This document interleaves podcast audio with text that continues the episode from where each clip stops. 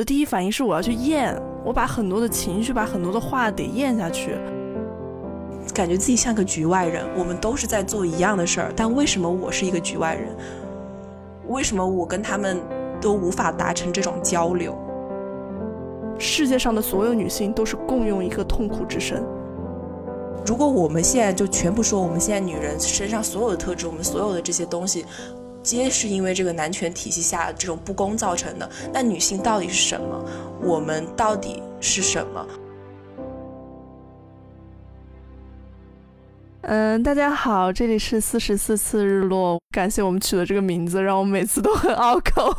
然后呢，我是在广州正在探索自由职业的番薯。大家好，我是现在在美国读研究生的小虫。嗯，非常好，鼓掌。为什么这一句话这么难讲啊？痛苦是什么自我羞耻吗？对啊。其实我觉得，嗯，我们俩也算是一个非常新的做播客的一个状态。然后之前两期，其实我们遇到了非常多的问题，是就比如说一开始就是。呃，音频的品质老是有问题，包括我们一直在更换设备，然后包括我们的剪辑上也出现了很多的一些完全没有意料到的一些状况，所以就导致我们两个，因为本身都是两个就是有其他的主业在忙的人嘛，所以说就是整个这个进度就有点被耽误下来。但是我觉得之后的话，我们还是能够保证一个稳定的更新，因为其实我觉得。呃，我们已经踩过不少坑了嘛，然后就呃也也有在吸取经验教训啊什么的，嗯，哎，反正这个过程从零到一的过程，总体来说还是非常有激情、非常好玩的一个过程。是的，对我们自己来讲也是一种成长吧，我觉得也挺好的。包括今天我们想聊的这个话题，想聊这一期，可能跟我们前几期呃的。整个主题调性都会有一些不太一样，也是我们在不断探索的一个过程。对，其实我觉得这个过程也是我们重新认识自己的一个过程。比如说在剪辑的时候，我从来不知道啊，原来我的口癖那么多，我也不知道啊，原来我说话兴奋的时候那个声调那么高，我自己都厌恶我自己。也没有啊，我觉得其实。就像很多人不都说，就你发的那种微信语音，然后你是不敢就是重新去听自己讲了什么的，特别是就是你听到自己说话和你真的听到别人录到的自己说话，你就感觉好像是个陌生的人在讲话，就非常的呃，就是有一点分裂的感觉，所以会有会，我觉得这个也是很好的一种方式，让我们更加客观的去了解自己吧。对，是的。其实今天呢，这一期播客纯粹是一个没有太多前期准备的一期，因为是是这样子的，就是我在大概在前天的时候看到了微信上的这一篇文章，然后他他就是最近应该还是比较算是比较多人关注的一篇文章吧。是陈浪博士为她刚刚去世的丈夫所写的一篇悼文。其实我点进去之前，对这两位人我都没有任何的先前的这个了解，就是对我来讲是我不知道我会看到一篇什么文章。我只是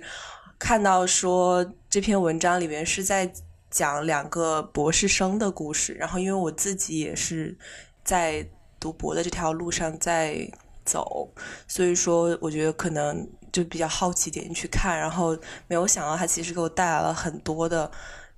也是思考也好，也是冲击也好，也是自省也好吧。然后我就把这篇文章分享给了番薯，然后呃，我们两个就跨着这个十四个小时时差展开了一个长达二十四小时的激烈讨论。但是呃，中间有时差的原因啊。嗯，不是一直在说，但是，呃，我们在聊到后来，我们就觉得其实我们嗯自己私底下的这种交流是很有意义的。我们也想要我们一起拥有的这个播客的平台上分享给我们的听众朋友，在具体的面对面的再聊一次这一篇文章，包括我们的一些感受吧。对，其实我觉得我们俩。第一次看到这篇文章的时候，其实我能感觉到，我跟你都是有一种非常复杂的感受。我甚至觉得那种感受是我的第一反应不是我要去说，我的第一反应是我要去咽，我把很多的情绪，把很多的话得咽下去，就是我自己都还处于一个我不知道要怎么去消化的一个状态。然后呢，我们俩是在很多想法上非常相似的两个人，但是看到这篇文章的时候，我们俩其实是有了不一样的情绪和看法的。我觉得这也是非常值得拿出来好好的剖析、好好的呃咀嚼的一个点吧。是对，事实上我觉得，这事实上我觉得那二十四个小时的谈话，对于我们俩来说，肯定都还是不解渴的一个状态，所以我们可以再好好的聊一下。是的，我觉得有这个面对面的交流的机会，肯定也可以帮助我们更加深刻的理解彼此的想法，然后同时也更加直面那些你像你刚刚讲到，你读完这篇文章想要咽下去的那种。冲动那些那些东西到底是什么？我们可能也可以想的更明白一些吧。是的，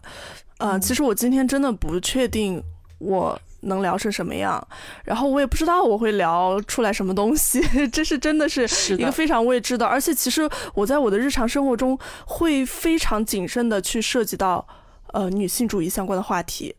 因为它是一个在我看来是一个极其之复杂，并且包含了很多公众情绪，包含了很多就是大家普遍我们现在会很关注的一类话题。我是觉得很多时候我是一个不知道我应该怎么去表达的一个状态啊。所以说，如果有什么表达不好的，我自己也是不停的在反思，不停的在。呃，重建我自己的一些思想、一些观念，所以如果我表达不好的地方的话，就请大家多多包涵。嗯，是我我特别能够呃理解你刚刚讲的这种感受吧，这种复杂的情绪。所以说，我觉得我们俩也是鼓起了勇气，今天愿意在这里去真诚的向大家展示我们的想法。所以，其实我觉得我们今天的目的呢，不是说呃去。甚至不是想要去做一个总结，或者是要去帮陈朗女士的这个文章剖析什么东西，而可能我们俩想聊的是站在我们两个个人的角度，这篇文章对我们的一些只属于我们自己的感悟也好，我们只是想表达这个东西，更多的是在反思我们自己的生活吧，而并非是在我们的立场去呃解读别人的人生，这个不是我们的目的。是的，我觉得你说的非常非常好，你完完全全的说出了我的心声。好，那呃，我觉得我们要不然还是稍微介绍一下这个背景吧。嗯，呃，这篇文章呢，它发表在微信公众号“时间社 this” 这个平台上。这篇文章的标题是“缅怀小红陈朗，请君重作《醉歌行》”。编者的介绍是这如下的：二零二三年十二月十二日，密歇根大学社会系助理教授徐小红因应医治无效逝世，时年四十五岁。徐小红是历史社会学、政治社会学、文化社会学和中国研究领域极具天赋的学者，是中国改革开放年代成长起来、两千年以后出国求学一代中的杰出代表，也是时间社。嗯，就是这篇公众号的主要发起人和领导者之一。这篇纪念文章的作者是陈朗博士，小红夫人。陈朗是耶鲁大学宗教研究系博士，哈佛大学神学院神学研究硕士。二零一九年，他辞去。在香港的教职，随徐小红赴密西根，不久即遭遇疫情，工作长期义务着落。二零二一年秋，立志改行做心理咨询师。二零二二年春，收到密歇根大学临床社工硕士项目录取，同时收到的也是小红的癌症诊断书。嗯，这个以上就是对这两位在文中这个作者和他的夫人的一个介绍。呃，那我们开始。我觉得可以聊一聊当初我们读完这篇文章的第一个反应。你的就是一开始最原始的反应是什么？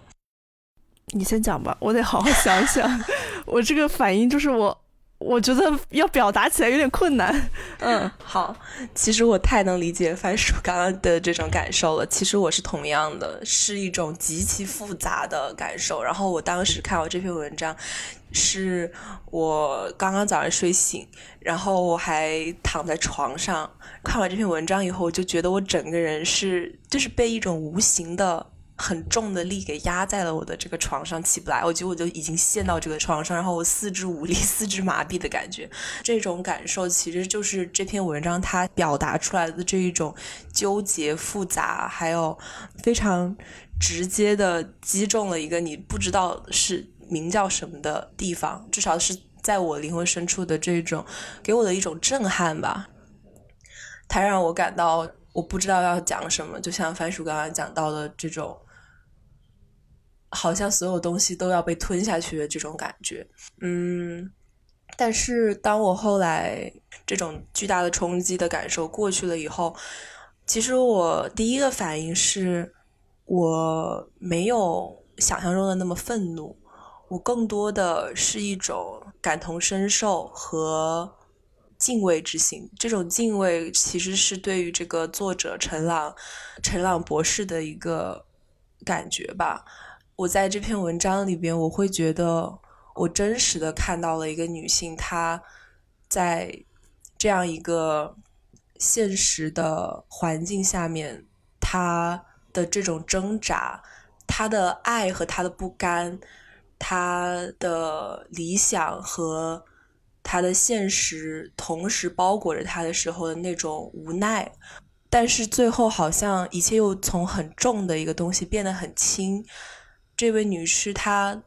带着她的沉沉的这些过去给她积攒的一包很重的一个行李，她仍旧可以轻盈的、潇洒的继续上路，继续走她接下来的人生。我我不知道这样讲好不好啊？就是我觉得她好像在某些程度上，嗯，跟我其实在生活里遇到的这种感受是很类似的。然后这种类似呢，它来源于一种。这个文章通体表达出来的一种悲悯，一种字字泣血，但是背后你可以看到一个非常深的温柔和非常深的这个作者对于她丈夫的体谅，还是对于她自己的体谅。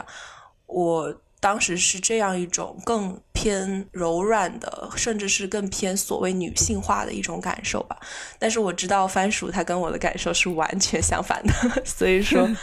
对你想要讲一下吗？对，我觉得这这其实也是我们俩的这个感受非常值得拿出来探讨的一个原因，因为可能我们就代表两类 看到这篇文章的人的感受啊。你的为人处事，我觉得是跟嗯陈朗博士他。这篇文章的文风是很像的，但其实我自己看到这篇文章的感觉，我觉得首先我是很浅显的，我是很肤浅的，就是我第一反应就是我我很生气，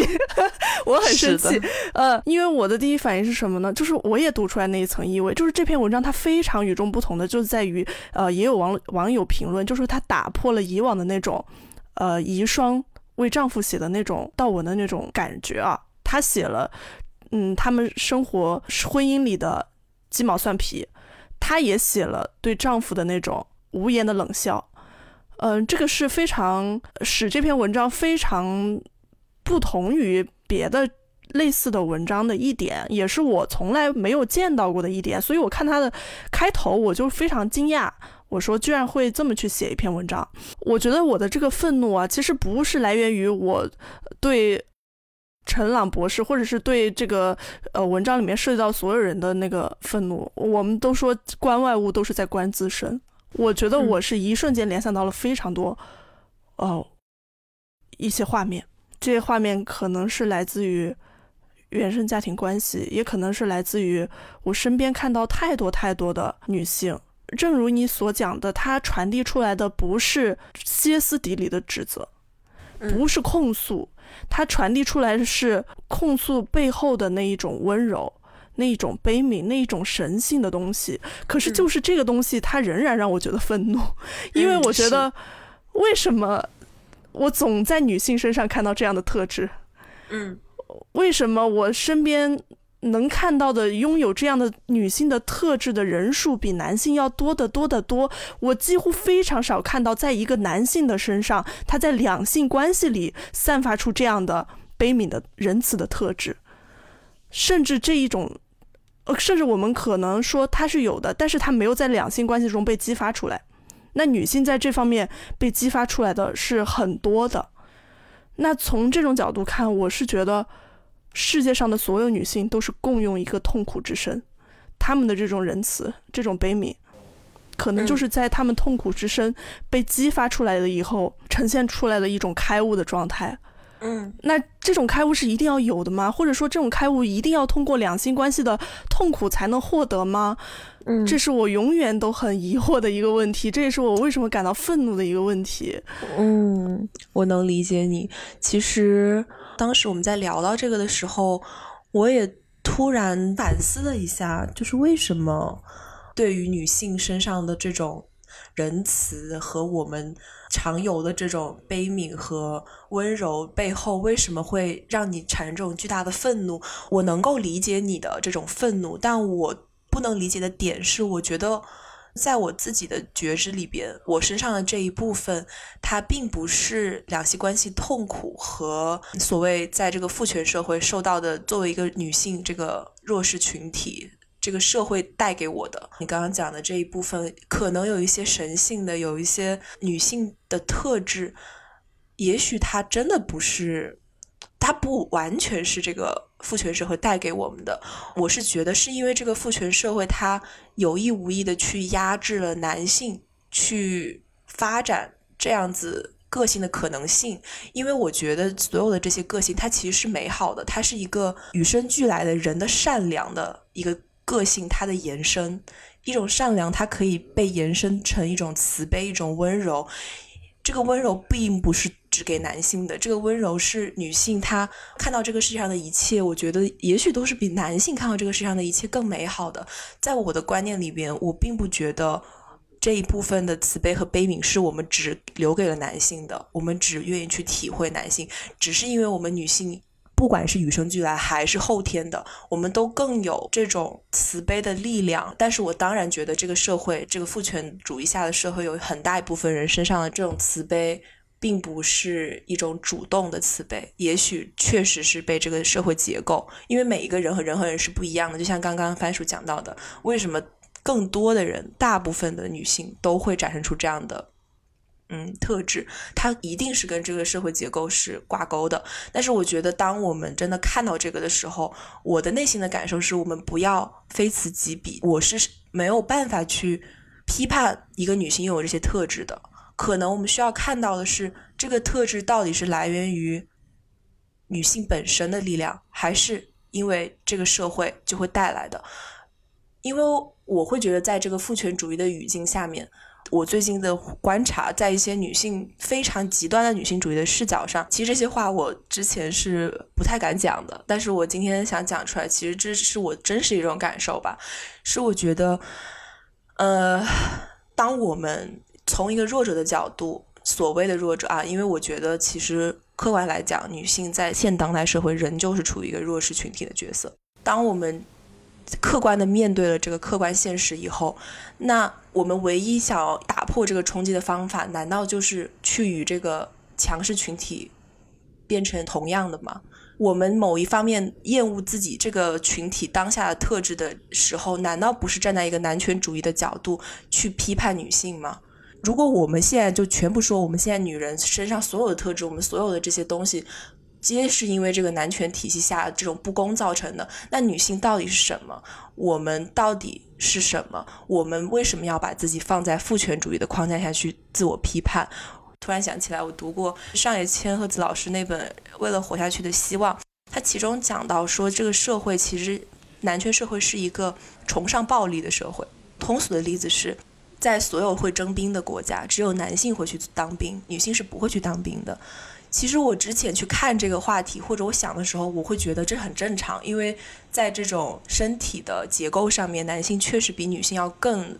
更有力量吧。这是一个生理结构的问题，所以说我会想当然的觉得，哦，那男性去服兵役，女性不服兵役是一件非常正常的事情。但是在那篇文章里边呢，他提到了一个观点是，其实所有的这一切，男性去从事兵役，他们结束兵役以后就可以被国家给，就是所谓的是我就是这个国家的公民了。比如说在台湾，他服完了兵役，他就可以永久的用台湾护照。所以其实这个服兵役这件事情，对于就是它的浅层的。一个逻辑就是一个对于公民身份的认可，但是这个公民身份的认可，在女性身上是没有的。不是说女性不服兵役这件事儿啊，我们只是通过就是这个社会的很多现状会发现，其实我们这个社会它就是一个崇尚暴力的社会，崇尚竞争的社会，而这些所有的词其实都是跟男性特质和男性的。这么久以来的所有以男性为主导的这些社会和文化而造成的一个结果，所以说这就是我在想说，当我们去践行女性主义和当我们去反思这个社会结构的时候，我们为什么要从一个受虐者变成一个施暴者？当我们去摒弃我们现在女性的一些特质去。说为什么我们就不能跟男性一样怎么怎么样？用这种话来讲的时候，我们也许也是一部分是在去认同那些施暴者，去在心底深处去厌恶自己身上某一些女性的特质。所以说，在这个时刻，嗯，我其实也是很纠结的，因为一部分我会觉得，去改变一个社会结构的问题，它一定不能是温柔的。也许我们去对抗暴力的方法，也许只有暴力。就是如果我们要具体的去改变目前的现状，可能真的得通过一种非常暴烈、非常激进的手段去改变这个现状，这个几千多年来的这个社会结构和女性的这种不平等。但是，一方面我又觉得在这个过程中会带给我一种无力感，就是，就是我我其实不想当个男的。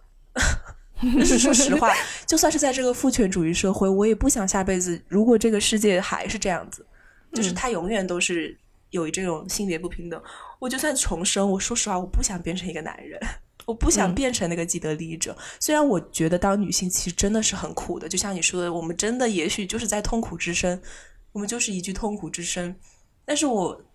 觉得作为一个女性，我能够感受到。我身上有很多特质，还有很多美好的东西，是就算这个世界的既得利益是男性，他们也没有的，他们是无法得到的。而这一部分是我觉得我在陈朗，呃博士的这篇文章里面读到的，只属于女性的这种这种坚毅。我知道有一些女性主义者可能会觉得这种坚毅是被这个社会给摧残出来的，为什么我们就一定要坚毅？但是我的觉我的感觉是。嗯，人生人活在这个世界上，其实我们要面对的，除了这个课题，还有太多别的课题了。而这种这种勇敢吧，是以慈悲和温柔为底色的力量，它才是可以融化一切的力量。其实我是很敬畏这种力量的，我不愿意还有这种人性的特质，我不愿意在。推进这种性别平等的进程中，被曲解了，或者是被被女性所忽视了，甚至是被女性所唾弃，这是我可能不愿意看到的。嗯嗯，我非常理解你的想法。嗯，其实就这篇文章来说，我个人的感受也是，陈朗博士她是一位非常有力量的女性，因为没有力量的话是写不出这样的文字的。首先，如果你能够唤醒你的痛苦之声，并且你去认识你的痛苦之声，并且你还能够不随着痛苦之声去做出一些失控的举动，那这个人本身来说，他的心智是很强大的，他的内核是非常之稳定的。但是你刚刚说的那个呢，我还是有不一样的看法。我们的这个社会，它。你发现不只是女性在做自我阉割，一部分的男性也在做自我阉割。就像你刚刚说的，如果我们一味的崇尚暴力，那不暴力的、不站在这个食物链顶端的男性一样会被唾弃。然后呢，我为什么会那么不舒服的原因啊，就是为什么男性？他其实我觉得他是可以在别的方面表现出他这种人性和悲悯的，但是你发现他在两性关系上表现的尤其的少，包括这位小红老师，他其实在他的学术上一直是致力于讨论女性主义，他是男性中的女性主义者，你会发现他是呃能够在其他方面展现出他的这种特质的。但我我我不是要批判任何人！我首先说我不是要批判任何人，我是拿我看到的这种普遍性的感受和体验来说，为什么会男性在这两性关系里面呈现的更少？为什么女性好像是要做隐忍更多的那一个？那女性为什么不把自己的这种能力用在更多的方面？我们其实可以。不是为什么不？我不应该用这个反问句，就是我们可以把这种能力用在更多的方面。这个能力是一个多么宝贵的能力啊！因为我始终觉得女性不应该放弃那一条通往权力的道路。嗯，我们可以重构权利，但首先重构权利，可能首先得是你掌握了权利，你拥有了权利。嗯，这个是我一直我也觉得很无奈，但是我也觉得。嗯，现在好像目前来说，我也只能想到这样的办法。嗯，是。我觉得善良的本性，它一定是存在在每个人身上的。那究竟是什么阉割了男性在两性关系中的善良？是，嗯，我很赞同你说的这一点。对，然后就包括，其实我的男朋友啊。因为我们在讲，其实你去思考两性关系啊什么的，你走向一段亲密关系的时候，你是最容易产生这样的思考。然后我在跟他交流的时候，我会觉得他其实是一个，呃，具备很多女性特质的一个男性。嗯，他是一个情感非常丰富的一个男性，但是你会发现他自己对于自己的这种情感丰富，他其实就是厌弃的，他其实就是认为自己这样不好的。有一个很典型的一个东西就是。他不喜欢打伞，其实呢，他是觉得很晒的，因为你知道广州的夏天是非常晒的，是可能就是把你整个皮肤晒伤的，但他都不愿意打伞，没有别的原因，就是觉得这样是不是显得我太娘了？对，我会经常在他身上观察到这样很有意思的状况，所以我就觉得吧。这一位小红老师，她其实也深深的受到这样的影响。就她一方面说我是一个提倡女性主义的男性，但一方面她深深受到这种，呃，父权社会、男权社会的这样一种深不见底的影响。嗯，要求自己必须要以事业为重，必须要赚钱，认为这个家庭的担子，全部的担子都扛在自己身上。这样一种男性的焦虑，其实其实也会影响着女性。女性又要承担这一部分男性因为由于自我阉割而产生的焦虑，或者说或多或少这种焦虑是会受到影响的。嗯，你会发现我们就是在这种痛苦的轮回当中。是，我们会发现，在很多时候，就是很娘啊这类词，其实已经被我们 associate 到一个，就是一个负性的词，不管是男性也好，甚至是大部分女性也好。包括可能像很多女权主义者想摒弃的，其实都是这个所谓的“娘”这个东西。就像你讲的，为什么男性不能更多的去慈悲的包容，把他们的慈悲啊，把他们的神性，因为这是一个人类共有的一个特质，为什么没有办法放到两性关系里边？我觉得就是这个根深蒂固的权力结构的问题。我们在这个社会里边，大家认为的有权利的好的东西。都是习惯性的，你需要去牺牲你的家庭、你的自我，去达到的一种所谓崇高的这种目的。你获得权利的唯一的方式，就是不要去表达你的情感，要去更多的去从事一些非常高尚的、非常宏大的，这个被这个社会包装下了这种所谓的更大的一种话题。而获得世俗主义成功的方式，就是我们去把自己的力量放到这些大的课题上，在这种社会下。生存的时候，男性都是被，就包括在这篇文章里边吧。这位小红博士，我觉得他也是身处困境的。其实类似于可能就是你男朋友的这种，我一方面知道我自己是一个什么样的人，但是一方面我无法不跟我这个社会给我带来的这种影响和我想要在这个社会站脚的这个欲望所达成非常大的冲突。所以说，当他们认为他们需要把自己所有的精力都放在去追逐这种男性应该有的、应该获得的成功上面的时候，他们就会与此同时去忽略家庭，忽略这些我们的近处，忽略这些两性关系。就像这个陈浪博士这个文章里面写的，小红博士这一类的男性的女性主义者，其实是一个非常尴尬、非常嗯四不像的一个位置，因为终究他不管是他。意识上再怎么样说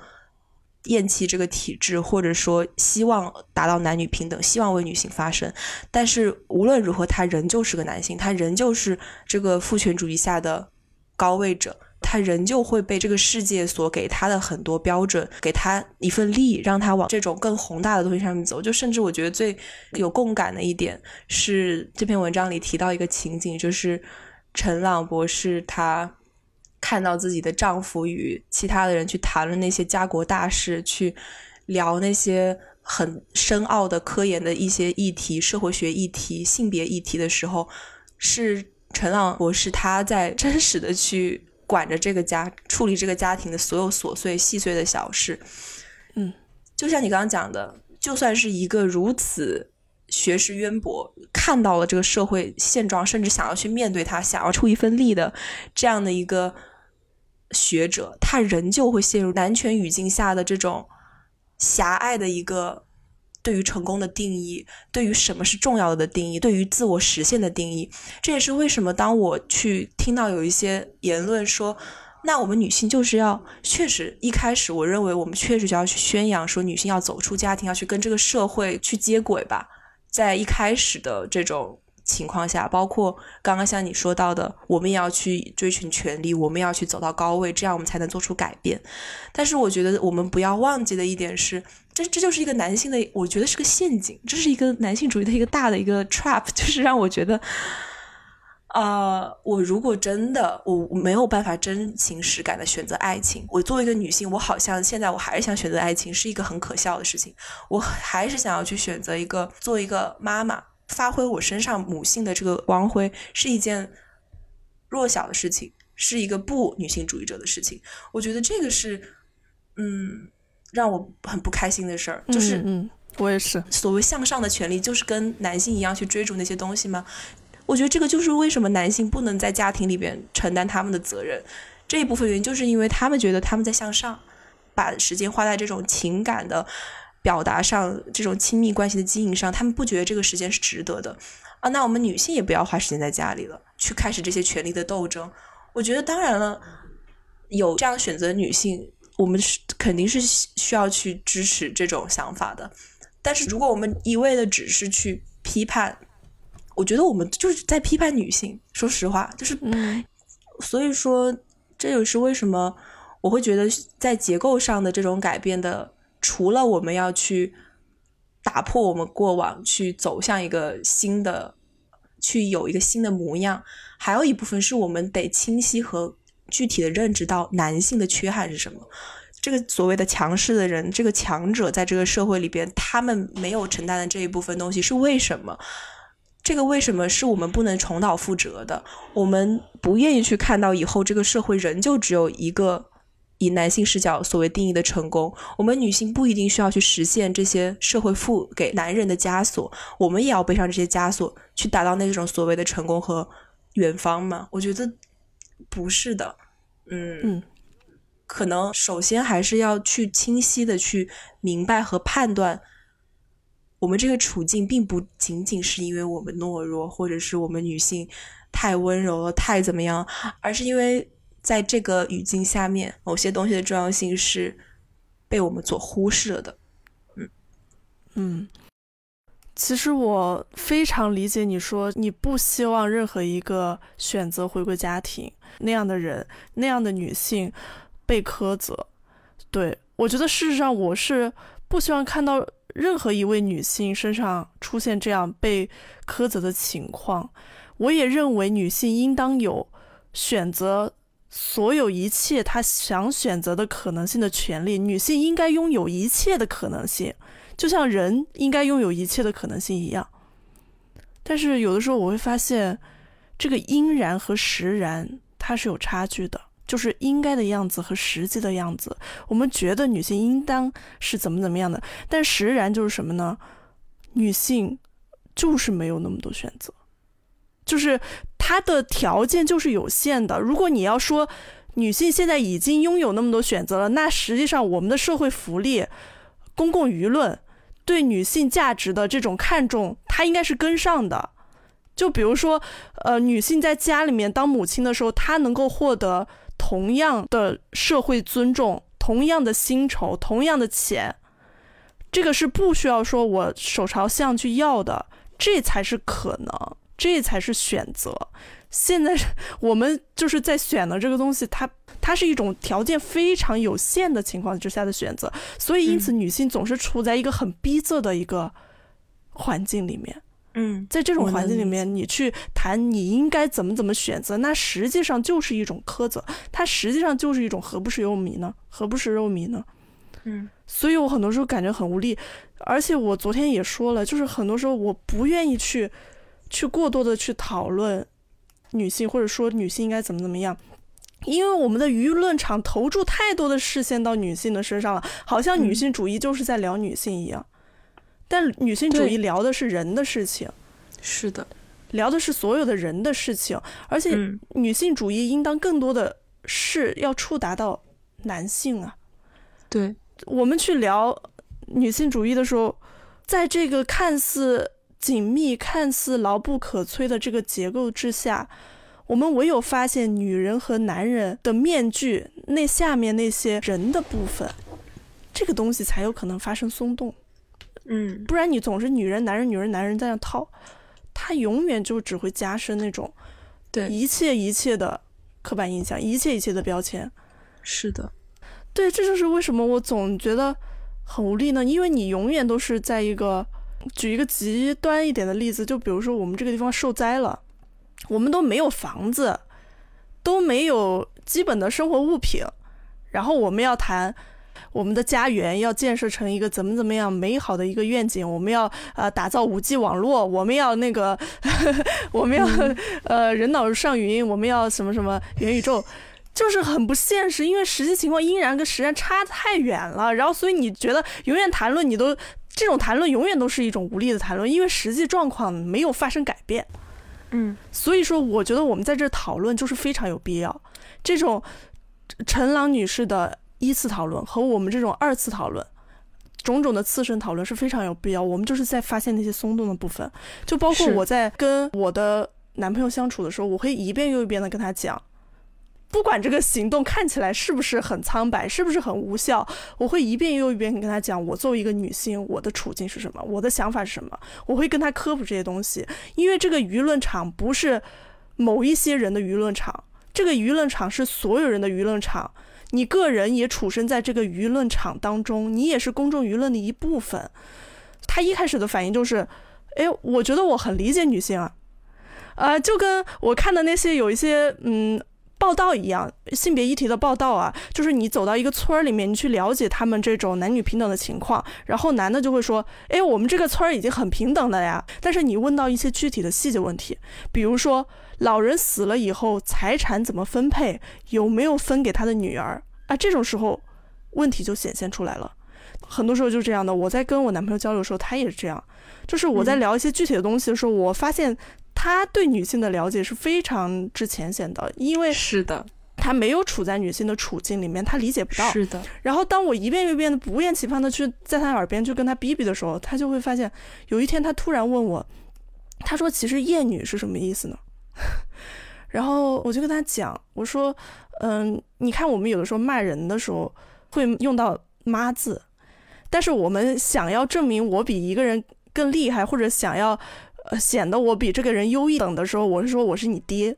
哎，那这个是怎么怎么来的？或者说我们的骂人的字里面为什么总是女字旁？然后他说啊，我以前从来没有发现过这些事情。他觉得非常之惊讶，他说：“哦，原来果然我对于女性身处的处境的理解不如我想象的深。”这个时候才发生了改变。如果一开始他在说他很理解的时候，我就对他报以嗤之以鼻，我就对他感到愤怒，或者他对我的愤怒就做出一个愤怒的反应，我们互相就筑起一个壁垒，交流没有办法产生。为什么我说陈浪女士她的这个文章是很强大？因为她是放下了那个那个愤怒在讲述的这种沉静的力量，这甚至不是性别议题，甚至不是女性主义的议题，它就是我们人最基本的一个议题，就是我们在面对那种从你大脑里面散发出来的那种攻击的欲望的时候，你如何去沉着的面对它？如何去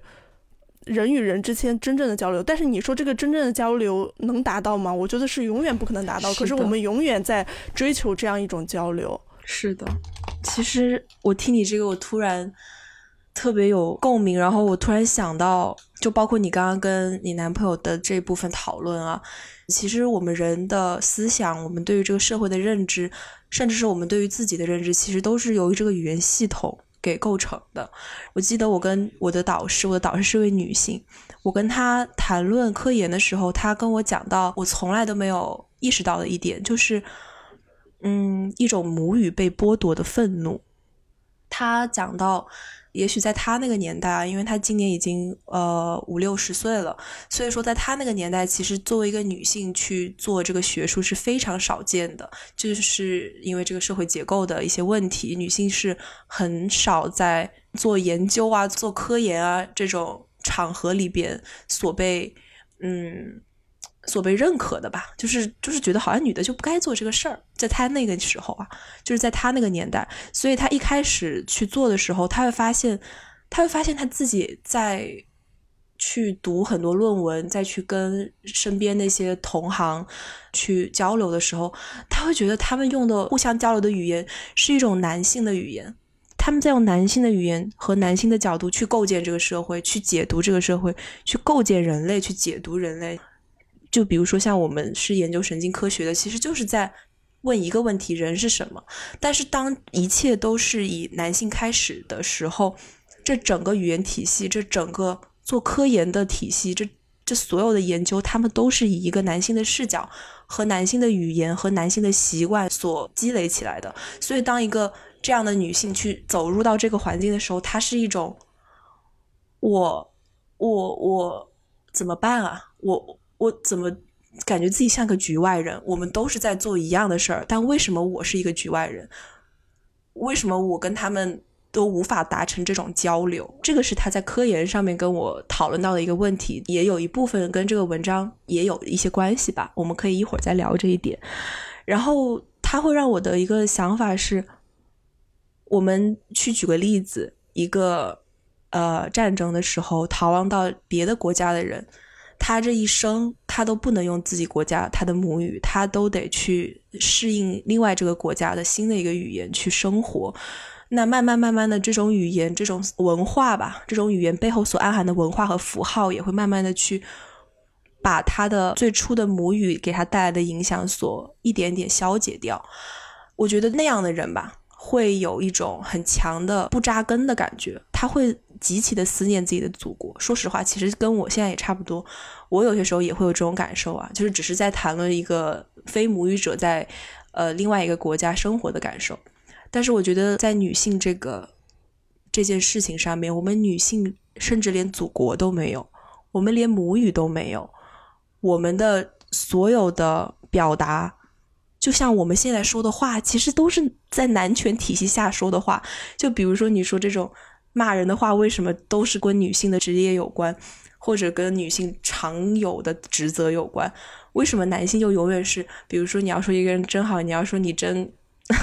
对我希望大家可以自己念出这这句话。至少我觉得这种悲哀就来源于为什么。我也做过很多尝试，跟你一样去跟我身边不同的男性去讨论你生活中遇到的这些事情。作为女性，你看到这个世界是什么样子的？可是为什么没有？为什么这么难改变？为什么这个社会结构这么难改变？聊到最后，我的感受就是我好无力啊，我好无奈啊，我不知道说什么了。嗯，我会觉得语言在这件事情上面真的太无力了。这就是为什么我认为很多很多这样子。的谈论，特别是对于与男性，就是女性与男性在谈论这种性别议题上，为什么我们永远都没有办法达成真正的理解？就是因为我们没有在讲我们自己的话，我们没有办法用一个男性所制造出来的社会和他们的语言去描述我们的处境。我希望啊，就像我们现在会有意识的去改变我们自己的用词，我们会有意识的在此时此刻去慢慢意识到这个语言的缺憾，去开始创造、发明我们自己的母语。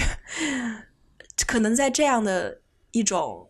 行动下面。有一天，我们真的可以和男性达成一种真正意义上的交流，一种真正灵魂深处的理解和，就是在同样的位置，而不是一个在高位，一个在低位的交流。我觉得在女性和女性之间，这个交流一定是可以达成的。但是，我会觉得在男性的女权主义者，他们的很大的一个困境其实也来源于此，而我们的困境其实也是来源于此。嗯。我觉得你讲到了一个非常非常好的一个切口，让我们去看到这中间的隔阂是从何而来。嗯嗯，其实我刚刚讲的也也是个例，我觉得也很少了这样的例子，你真的能够跟他说进去的，说通。对，这都是稀缺的了。对，因为你发现太多人就是他甚至根本不屑于听你讲这些。因为作为一个既得利益者，他是不需要听你讲这些的。对，就像那个杀猪场的人，他会在意猪是怎么想的吗？可能极少数的人会真的去想猪在想什么。是的，我我稍微插一句啊，就是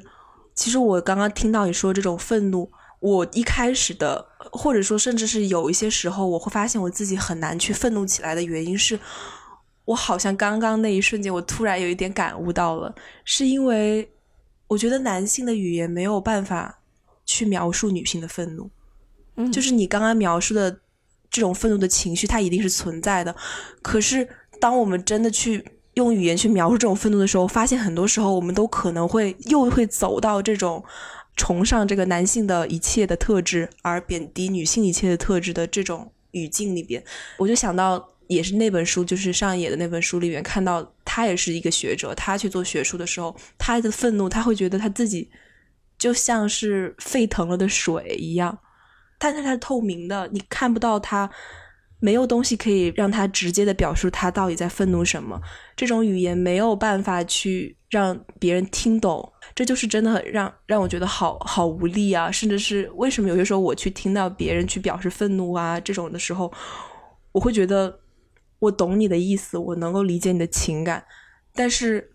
我为什么跨完作为一个女性，我没有办法去这样子？因为它好像不是我的工具，就是我感觉我说出来这些话的时候，它好像跟我心里的这种感情是分割的。嗯，就是我愤怒的语言和我愤怒的感受，是我的愤怒就是没有办法用语言感受表达出来的。所以，也许我看完这篇文章以后，我跟你，我其实也是愤怒的，我只是我真的不知道这个愤怒要怎么说。是。其实我的感觉，我也是在硬说，就是，因为我们始终在讲语言，它是很有限的嘛。然后我现在唯一能想到一个方法，就是我多读书，然后我让我的语言的这个工具它能够多一点。但是你实际上我表达我的想法的时候，我会觉得我永远都不知道，我永远都没有一个最趁手的语言，我永远都没有一个最合适的语言。其实我。也是很难表达，这就是为什么我觉得今天这次谈话会是一个非常艰难且晦涩且停顿非常多的谈话的原因。我太懂了，是的，真的是这样的。你真的是很难去表达。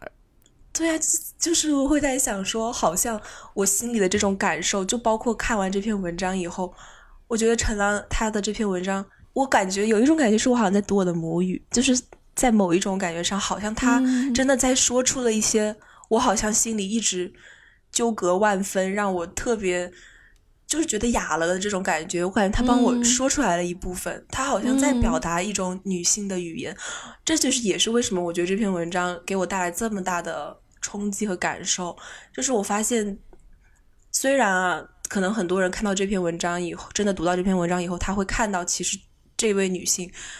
如此高智的一位女性，如此智慧的一位女性，她仍旧在两性关系中有这么多的牺牲，有这么多的怨怼，有有这么多的遗憾和愤怒，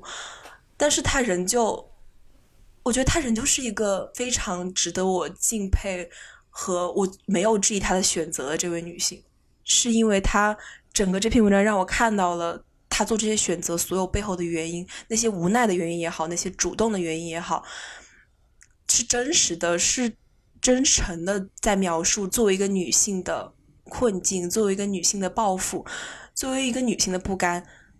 和。作为一个女性，对这个世界就是甚至觉得有点可笑。她一直对她的丈夫谈论学术的时候，她的那种心里的冷笑，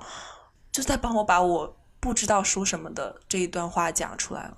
就是我真的非常的敬佩。你刚刚说的那个其实非常触动我，差点眼泪掉下来。就是，哎我的天呐，我，哦。我一下觉得我的那个痛苦之声就被消解了。我刚刚听你讲这段，对，因为我觉得很多女性的，就算我们所谓的那种极端女权主义者吧，嗯，他们也是因为他们的愤怒之声，他们的痛苦之声，没有找到一个很好的地方去安放，对，这一股无助的冲撞的能量，然后找了一个宣泄口。它看起来不是那么的恰当吧？可能在有些人眼中看来，但是呢，这又何尝不是一种无奈呢？是啊，嗯，我太我太能理解你了。对，就是当一个非常宏大的、非常抽象的苦难，它降临到每一个具体的人的身上的时候，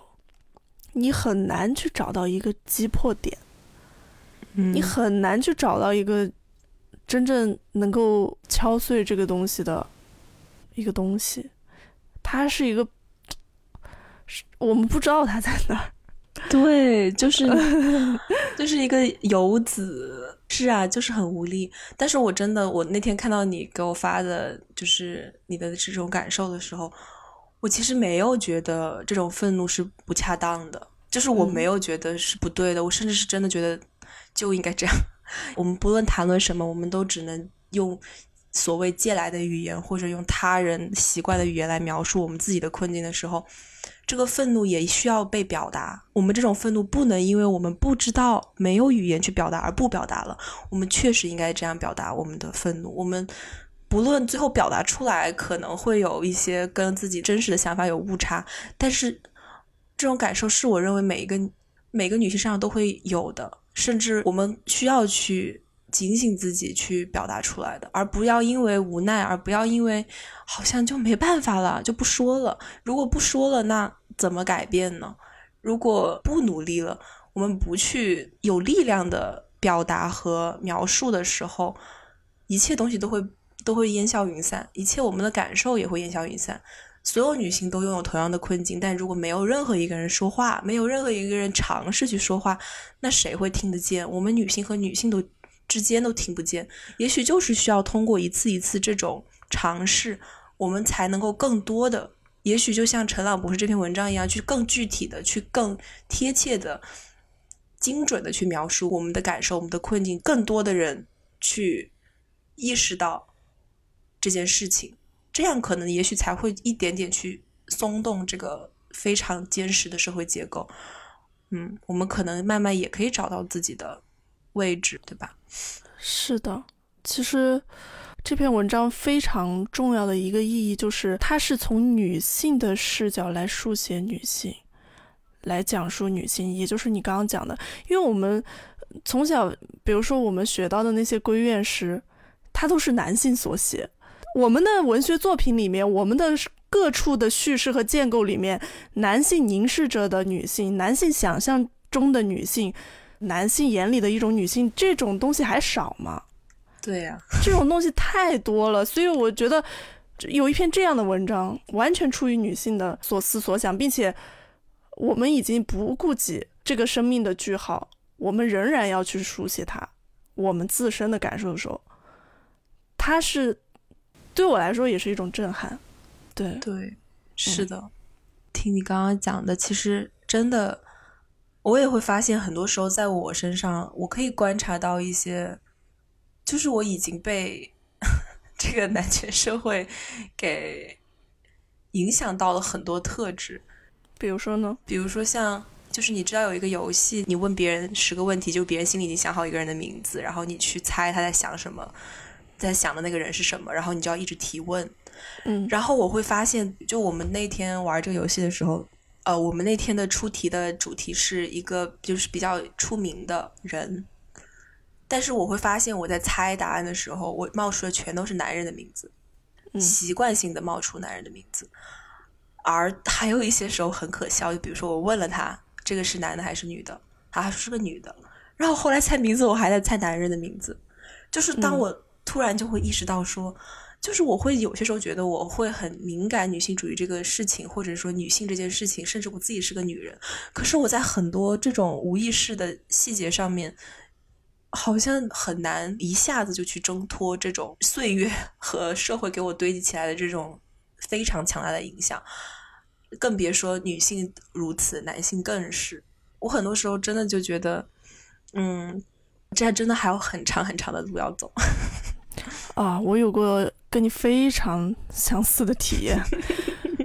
就是我大学的时候，我不是学编剧的吗？我们要写剧本，然后我发现我写出来的主角怎么都是。好多都是男的，为什么会这个样子？我然后我就意识到这个事情以后，我就说我专门写一个女的。诶，女的为什么要专门开辟出来一个来写女的呢？为什么女的不就是写不就是正常的写剧本就写有女的有男的，或者我就写女的？为什么我我们要分一个女性议题的专栏啊？女性大女主电影，我们得专门把女性当做一种奇观，一种动物园里面的观赏品，我们来书写她们。这不仍然是一种男性的视角吗？对啊，对。然后我意识到这种时候，其实我呃一开始我会产生强烈的自我批判，就批评自己。我现在还是觉得怎么说呢？看见吧，看见就是消解的第一步。对，是对。而且我特别你赞同你一开始说的，就是我们也不是说要跟他反着干，因为你发现你跟他反着干的话，你要完全剥离他。好像就是你都不知道自己是谁了，对，因为你就是在这样一个环境中生长下来的。嗯，比起去批判、去剥离，我觉得有句话说的很对，就是你批评一个事情，你批判一个事情，你就是又给他开了后门。所以，我们应该更多的是想的是，我们要怎么去创造。嗯，我觉得你刚刚讲到这一点，就是。我刚刚就是突然想到一个词啊，就是应该也是我最近因为读一些这类的文章看到的，就是叫做妻职和母职惩罚。嗯，它这个不仅仅是对于女性来讲，它对于男性也是如此。为什么男性不愿意回归家庭，不愿意把过多的精力和思绪放在这一部分上？可能就是因为我们有些时候会去污名化，甚至去，嗯，就是习惯性的去抨击这样子的。一个母亲的职责的形象，我没有说就是这个社会是在抨击母亲和妻子啊，但是就是这些标签它关联的一些特质和一些东西，它都是很压抑的。就像你刚刚讲的，它好像不是一个选择，对很多人来讲，它好像就是一种无条件的牺牲和一个女性在这个社这个世界上就是必须得牺牲的这种感觉。所以说，我也突然想到你刚刚讲的说。不是，现在不是所有选择都是一样的，因为也许我们很多人作为一个母亲，作为一个妻子，我们还是活在这种母职惩罚里，这种妻职惩罚里，他没有发生改变。所以说，我们就算选择了，我们就算愿意回归家庭，就包括这个陈朗女士，她愿意去，我相信她去。做这个选择的时候，他一定不会觉得我自己，他当时没有觉得我自己为了你牺牲了什么，他可能就是想要做这个选择，他可能就是觉得他想要花更多的时间在家庭里边。可是当他真实的去做这个选择的时候，他会发现这个选择里边，人就是包含了那那么多不甘、那么多痛苦这些东西，它说明了，也许这个选择，他至少在目前来说，你去选择回归家庭，去选择。嗯，投入更多的精力在这件事情上面，它就是对等着一些牺牲，特别是对女性来讲，我觉得它是一种很难抵抗的吧。所以说，我们也许需要去重新思考，说到底，作为一个母亲，作为一个妻子，或者在家庭里边，到底怎么样去解决这样子根深蒂固的痛苦和怎么样去平衡，怎么样去赋予这个职位一种新的图像、新的描述的方式和嗯新的可能。嗯，这也是为什么现在很多现代女性不愿意生小孩什么的。我相信并不是仅仅是因为我们就是不愿意去做一个母亲，或者我们就是嗯不愿意去回归家庭。我觉得不是这样子的，而是因为我们可能不管怎么样，我们都会有一部分意识会意识到说这个选择。它真的背后会给我带来一些牺牲，我们是没有办法去无视的。不管我是再强大的一个女性，哎，就是很难受。我就想到为什么为什么男性不这么做的原因，可能他们也知道吧，就是他们知道选择家庭，也许就是选择了牺牲某一些东西，而对他们来讲，他们是可以很轻易的把这个责任拱手让人的，不是拱手让人吧，就是。直接丢弃掉自己这一部分责任的，或者甚至是麻痹自己，说我已经帮家里赚钱了，我帮我们这个家支撑起了这种经济负担，那你就得去承担什么什么。就是我觉得可能他们也心心知肚明，只是对他们来讲，这就是一个非常简单的事儿，所以他们也不想说什么。就是对他们来讲，就是一个男性的剧本就已经很好了。那为什么我要选择回归家庭呢？为什么我要选择去把我的精力投入在这一个这一件吃力不讨好的事情上呢？嗯嗯，我今天下午看那个刘琴教授他的一个视频啊，有位作者他写了一本书，就是关于他采访了很多位母亲，然后他们真实的感受，然后刘琴教授就根据这本书，他们有在做一个讨论。然后他就说，其实现在北欧有很多国家，你发现有这种呃奶爸呀什么的。你从公共的那个社会的这种公共福利的角度来看，好像有些政策就是说，呃，丈夫赚的钱一半是直接打到妻子的户头的，是不经过丈夫的。呃，我妻子得到一半的这个工资，它就是一个合法的权益。那是不是？就是从公共的角度去推进你，因为你发现始终从个人的角度，当然个人也有很多呃可以实践的部分。就像我刚刚说的，我们去讲述呀，或者我们去讨论，我们去怎么样，我们去发声。但可能从公共的层面才能真的改变一些切实的问题。比如说，我们就说一些最实际的问题，钱的问题，我的职场晋升机会的问题，这种切切实实的问题。对，承担了家庭这个职责，但是我们的付出是没有对等的回馈的，是没有一个客观的这种可以被量化的，没有被就是是没有被这个社会认可的。甚至如果我们没有拿到所谓就是就是比如说像你讲的这种嗯合理的经济补偿啊，其实他就是没有把我们的付出给量化。他们会觉得啊，当个家庭主妇多好啊，你又不用担心钱。但是所有的这些情绪上的。付出这种体力上的付出、精神上的付出，我相信就是跟做一个家庭主妇的难度，跟做一个做一个 CEO 的难度，我觉得没什么差，甚至可能做家庭主妇更难，因为你要去 deal with 很多更细节、更具体、更琐碎的一些情感上的东西、生活上的、现实上的东西。正是因为这些付出从来没有被，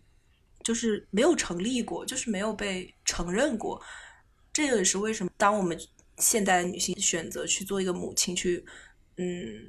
承担更多这种家里的事情的时候，还是会遇到同样的问题，还是会遇到这种结构和权力不平等。因为在这个社会上，本来金钱一部分就是 associate 到权力上面。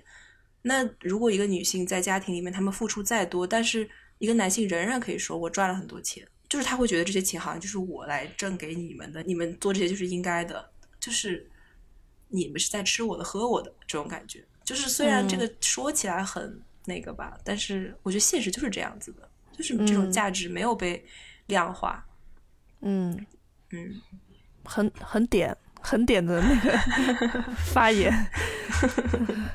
其实我刚刚突然想到一个问题，你说你说男性他们。知道自己是这样的吗？我不知道，对吧？因为 好问题，我我真的觉得，因为一个人，一个人他如果觉得自己是坏人，他还能自洽吗？是吧？如果一个人他觉得我就是一个暴力的人，那他能自洽吗？是的，他一定不是这么认为的，对吧？我觉得最大的、最可怖的地方在于没有觉知。嗯，这一点不管是男人和女人都是很可怕的，都是很可怕的。你看，我们今天我们的世界上有那么多可怕的事件，有那么多战争，有那么多的呃环境污染和精神污染，它是怎么来的？就是来源于一种没有觉知。那男性的这种集体的意识，他可能某种程度上说，他这种集体意识也是一个没有觉知的状态。因为如果他知道自己是一个坏人的话，他就不那么坏了；如果他知道自己是一个坏人的话，他就有好的那一个部分。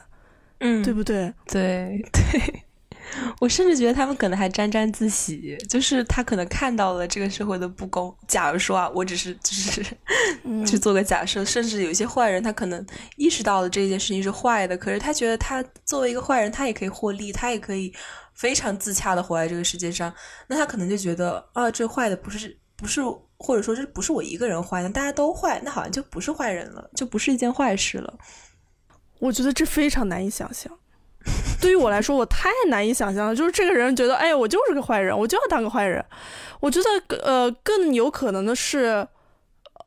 人是太复杂也太健忘的一个动物。哎，我选择性的，我可以忽视掉这些细微的东西，我可以没有那么多人在我面前天天给我叨叨叨叨说，哎呀，你是个坏人，你是个坏人。我反正在我的想象里，我没有办法理解一个人他觉得自己是坏人，且他还能够特别自洽。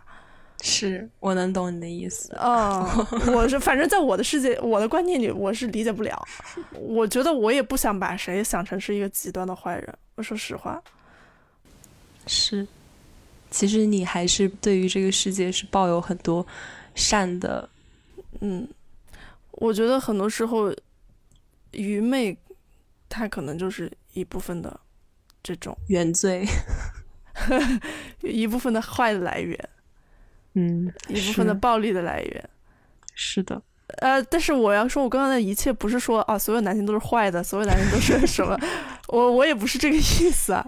就是听话听音儿就可以了，不要是不要把我 想的太那个。呃，对，懂你的意思。对，其实我们今天讲的也本来就只是说一种，哎，就是一种直接的表达吧。我希望也不要过分解读。对。其实我刚刚突然想问你个问题啊，就是其实我除了刚刚我们聊到的这些东西以外，我看这篇文章，我还有一个想法，就是再怎么说，我们作为一个女性，我们仍旧肯定还是会陷入爱情，或者说我们没有办法，就它就是一个与生俱来的受到它的吸引，对它，它就是我们生理的一个部分。那我想知道的就是说，你觉得？你也是一直就处于在恋爱关系里嘛，然后在这种时候，就当你可以清晰的去看到说，啊，这个社会的这种父权的结构、资本主义的这种结构，会在未来的这种家庭啊，或者甚至婚姻啊，或者说长期的一种这种亲密关系里，可能会给女性带来的这种创伤，或者是一种嗯压抑吧，和你对这种爱情的这种。天生的向往和追求，甚至我是还是认为爱情这件事情是应该是件美好的事情。就是在这种这种纠葛里边，你觉得我们应该如何去思考这个问题，或者是你是怎么样去自处的呢？嗯，我觉得首先我在我能做的选择里面，我让自己最大的去保留我个人的这种感受，呃，对伴侣的筛选啊。或者是我对，就说一些很具体的，比如说要不要生小孩啊，要不要结婚呐这一种，我其实就觉得我可能不会生小孩，但是我所有的东西我都不是下了定论的。哎呀，其实我真的也觉得很难，而且我觉得我的个体经验是没有办法给别人以借鉴和建议的。说实在话，我的流动性也很强，我对关系的看法的流动性也很强，我始终觉得我在这一个过程中。呃，我唯一的一个想法就是把握当下。我最近读到的一句话，我觉得对我来说是非常大的启发。他是说，你怀念过去的时候，你也是站在现实里面怀念过去；你思考未来的时候，你也是站在现实里面去思考未来。所以你那个那一刻所想的过去和未来，其实都是现实，他们都是折射了现实的光芒，才拥有了一部分的现实性。所以只有当下才是那个永恒的存在。所以从这种角度来看的话，我就只看我当下跟这个人在一起开不开心，我有没有一种呃自我的感受，甚至我一向是觉得，不管我是进入一段爱情的亲密关系，我觉得爱情这个东西它不用单拎出来说，它就是跟我们所有跟其他事物的深度连接、接触、体验是一样的，就是我们通过进入一段深度的连接以后，我们发现自己是长什么样子。我觉得这个始终是我的一个最重要的目的，所以从这一个角度来说，我可能是前会衡量吧，但事后，呃，一定是觉得说每一件事情它都有它存在的意义，这样子。嗯，而且我这段话讲的有点太太不知道不知所云了。没有没有，我我能我听懂你在讲什么。嗯，就是是的，就像你刚刚讲到说。此时此刻，你能够决定的也只是你此时此刻的选择，你此时此刻的境遇，而这种，嗯，未来可能会发生的事情，其实一切也都是跟你现在的选择强相关的。其实我刚刚问这个问题呢，是我是觉得，其实看这篇文章啊，让我有一点点在重新解构爱情这件事情。嗯，就是我回看我自己啊，我会看到一些非常大的对爱情这个事情的。重新认知和改变。很小的时候会总是把爱情去神化它，不管是去看一些这种，呃，这种文学作品也好，还是听到一些这种坊间的故事也好，你都会觉得一种美好的爱情，它就是一种至死不渝，它就是一种无限的接近，双方的无限的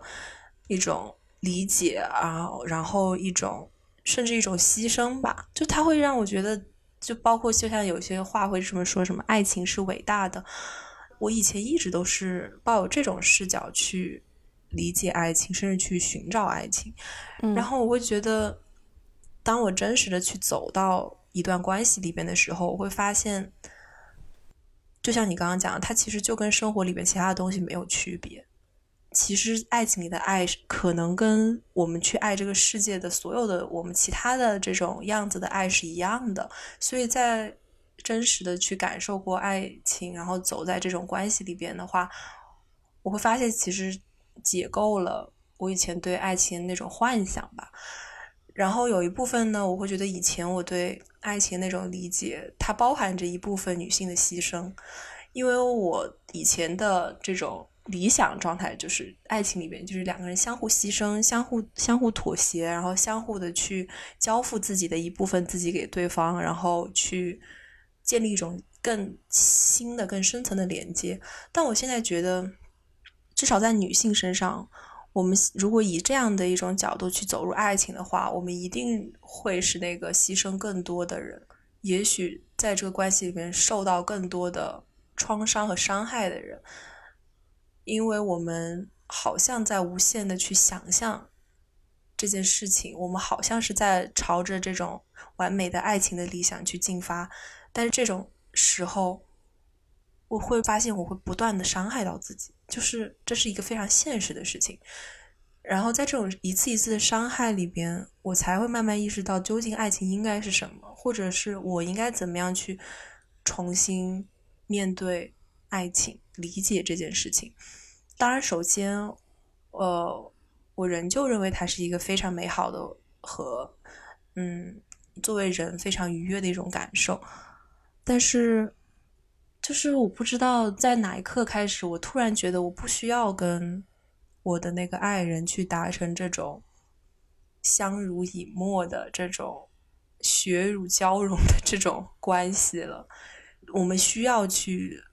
安置一部分自己给自己，因为其实陷入爱情的人，其实很大的一个就是你会变得很不像自己。就是我有些时候也会觉得，我可能在这种关系里面啊，会有一些时候不像自己。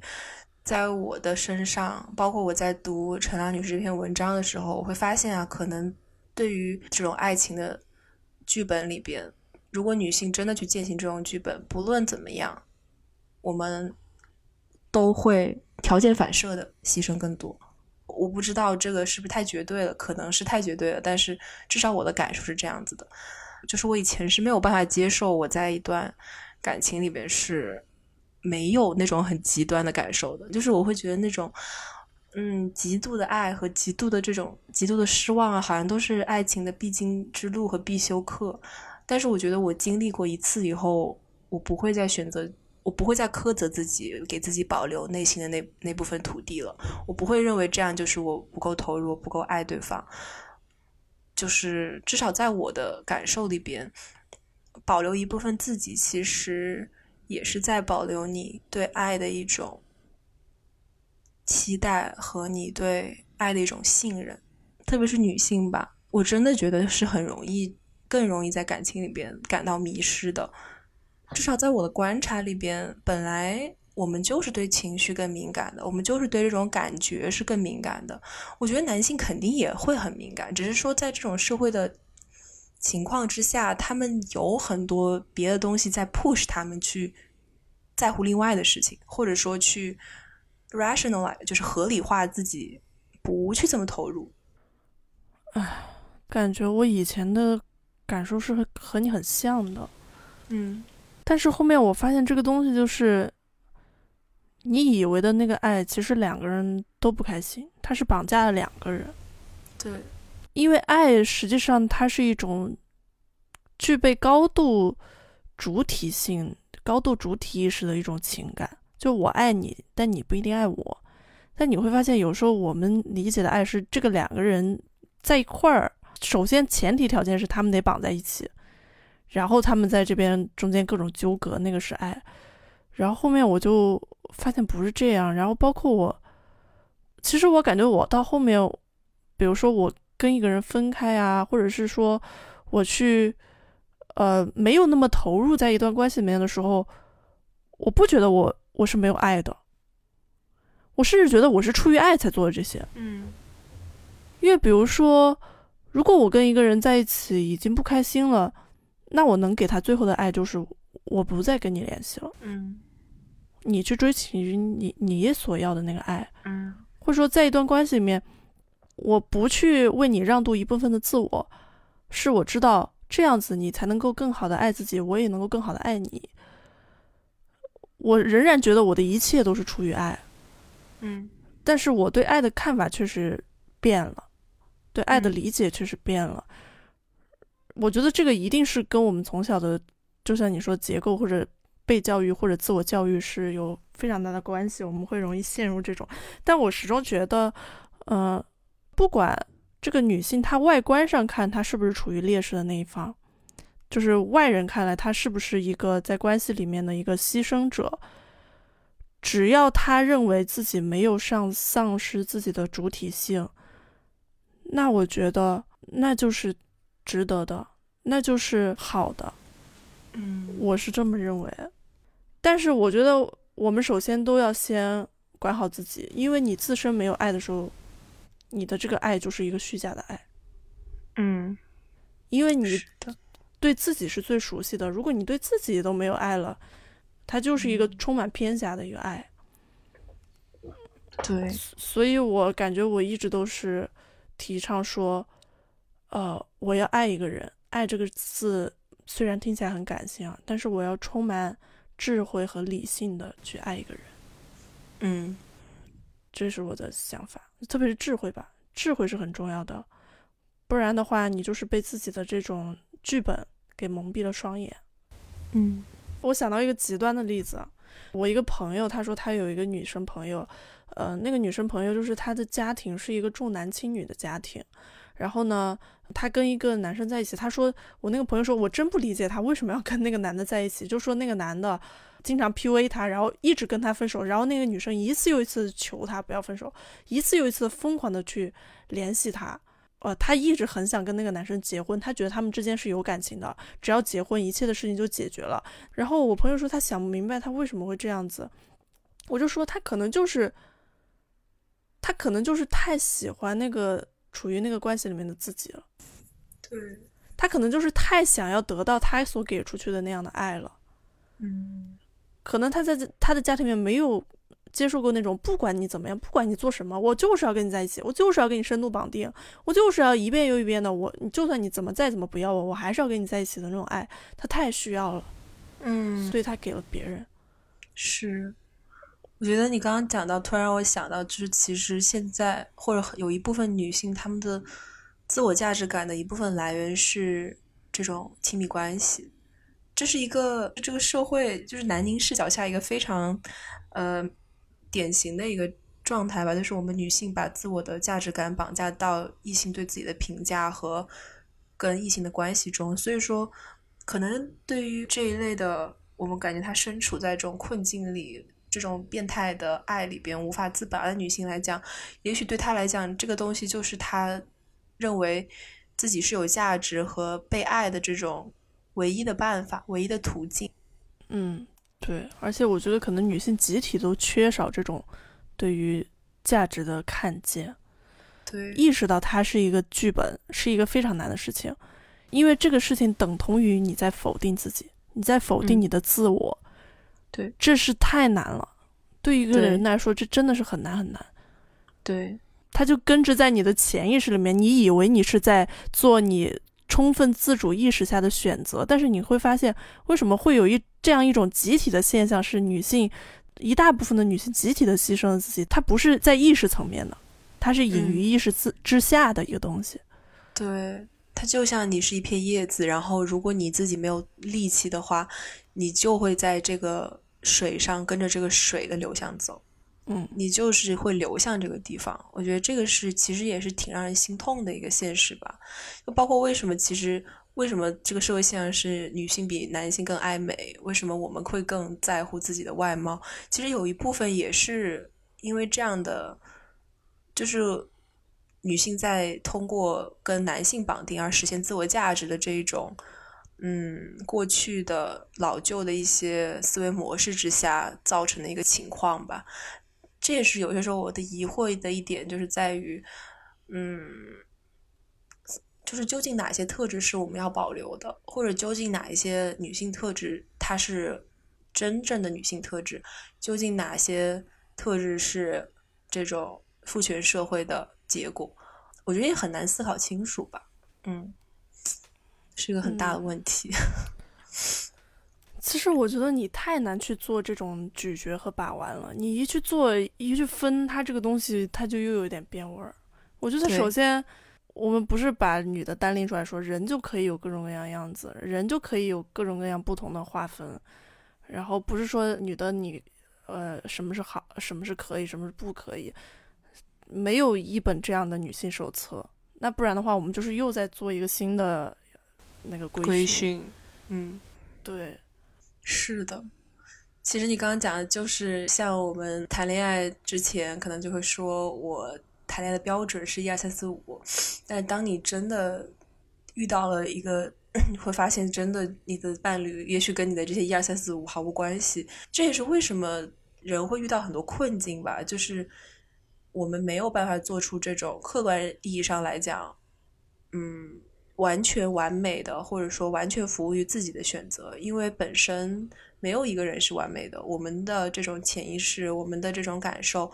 它也会很大程度上的影响到我们的个人选择。但是，我觉得就是永远都记住说，世界上其实真的没有什么东西是高于我自己的感受的。一切东西都是以我的感受为基准的。那如果是这样子的话，就算是过去有一些遗憾，我们也可以继续前行，因为没有人会一帆风顺。我觉得只要是抱着这种我也不怕受伤，我也不怕嗯怎么样的这种感受去活着，我们就永远都还有开始的希望。我们也不会被任何东西所打败，把每一种。每一种感受都当做是珍贵的一次体验吧。嗯，是的，而且就是跟我们的这种本能待在一起吧，因为我们就是通过这个身体，我们才显化到这个世界，我们才来到这个世界。嗯，虽然我确实也觉得，我越来越在说的时候，我越来越会感觉到聊这个议题，表达的再多，总觉得还是有一些是不够的，总是还是觉得好像有一些心里的感受真的没有办法很具体的表表达出来，是也是一种小小的遗憾，但是也是挺美好的一件事儿吧。也就是为什么我们两个一次一次聊，还总是可以有很多东西可以去跟彼此分享。我觉得我们现在成长长就是这种需要去面对的一个课题，也是好像我一直在等待什么东西。我好像看完这篇文章，我理解了为什么诗永远都在远方，到了近处，到达了我们的具体的身边。其实更多的是这种这种瓦解，这种它就是现实的一种无奈和刺痛吧。嗯，但是我觉得。需要接受的就是我们怎么样，还是继续抱有希望的去活着。看这篇文章也是吧。作为一个外人，我认为亲任何人的亲密关系都是不能被审判的。嗯，特别是在婚姻之下，我觉得其实都是有无限多的妥协，无限多的这种零和博弈，无限中的角逐，两个人之间的角逐中间达成的一种看似不可能达成的一种平衡。很多这种情绪，就像我们今天有些讲不出来的话，也都是淹没在了一次一次的这种困顿和无奈之中吧。但是，我相信，嗯，就是在这种具面对具体的生活里边，至少我的这种无数个算了啊，算了吧这种感受，他总有一天会在未来拥抱我的。特别是我在关系里的感觉吧，就是这种我没有办法抗拒的对一个人的这种爱、这种深情的依恋，和很多时候我有一种让对方恨不得快点让他去死的那些 瞬间，还有这种性别和性别之间的权利的差距和暴力，还有我的这些无奈，我觉得它就是作为一个女性我们需要面对的现实的一些功课吧。这也是为什么我觉得我也没有办法去批判什么，没有办法去审判什么。嗯，就像这个社会是一袭华美的袍子，但这个袍子下的这些冷暖，那些一针一线是怎么样被织出来的？这些具体的东西，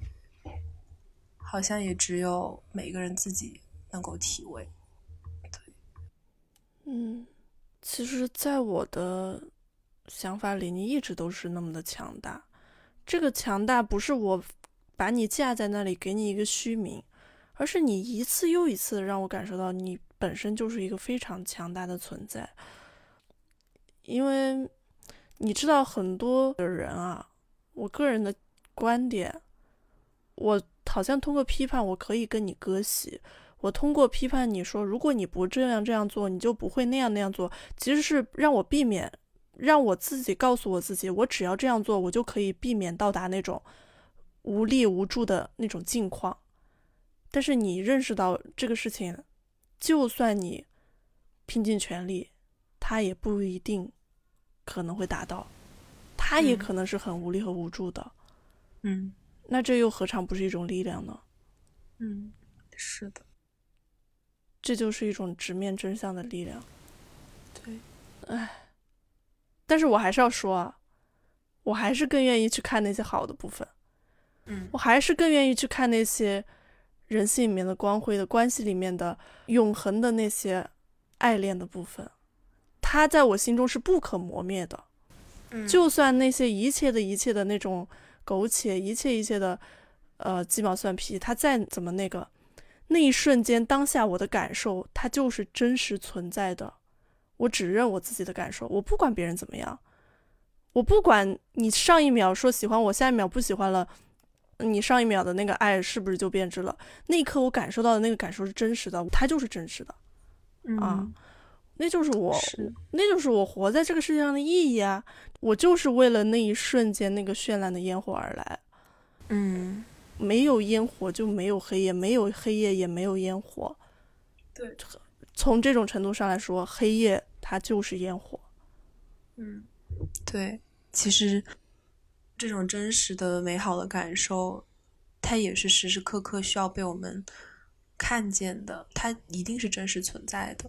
其实就就是也跟这篇文章的他表达的感受是一样的吧？是的，他的那些怨怼里边，他那些不甘里边，其实也你可以看到她深深的对她的丈夫的这种敬重，她对丈夫的这种爱。我相信这篇文章，我们作为一个旁观人，我们无法去触及到的，就是真实的这两个人他们在生活里边，他们共度的那些时光，那些真实的岁月，彼此对彼此的这种照应。彼此对彼此的滋养，对彼此的看见，其实我觉得这也是我们需要去承认并且珍视的很多东西吧。正是因为在这种爱的语言之下，在这种爱的情感之下，他才会写出这一篇文章。是的，我觉得这种悲悯和怨怼之下，他一定是有那种永恒的、宁静的、充满喜悦的爱。这就是我们在这篇文章中感受到的东西。这也是我想看着那个理想的远方，然后但是我又看着眼前的苟且，我要去面对这一切的时候，它恰恰就是你充满了爱的证明。我觉得这个是不可否认的。我觉得对于我们来说，这场讨论到这里也是一个非常好的一个落点了。是的，就是至少我们也愿逝者可以安息，然后生者可以好好的饱含着不管是怎么样的回忆。继续勇敢的走下自己接下来的人生。嗯，是的，那我们今天就到这里吧。然后我是番薯，嗯，我是小虫，非常感谢大家今天可以收听我们这一期，嗯，也非常欢迎大家在平台下面跟我们留言，我们也很愿意跟大家去讨论不一样的观点。对我们今天讲到的，其实只是非常非常小的，出于我们个人的一个侧面的一个观点。实际上有非常非常多的内容还没有讲到。那如果对我们讲的这期内容感兴趣的话呢，呃，也可以去看一看我们之后附在这个简介里面的一些链接，包括程朗博士他本人写的文章。谢谢，那我们就到这里吧，拜拜。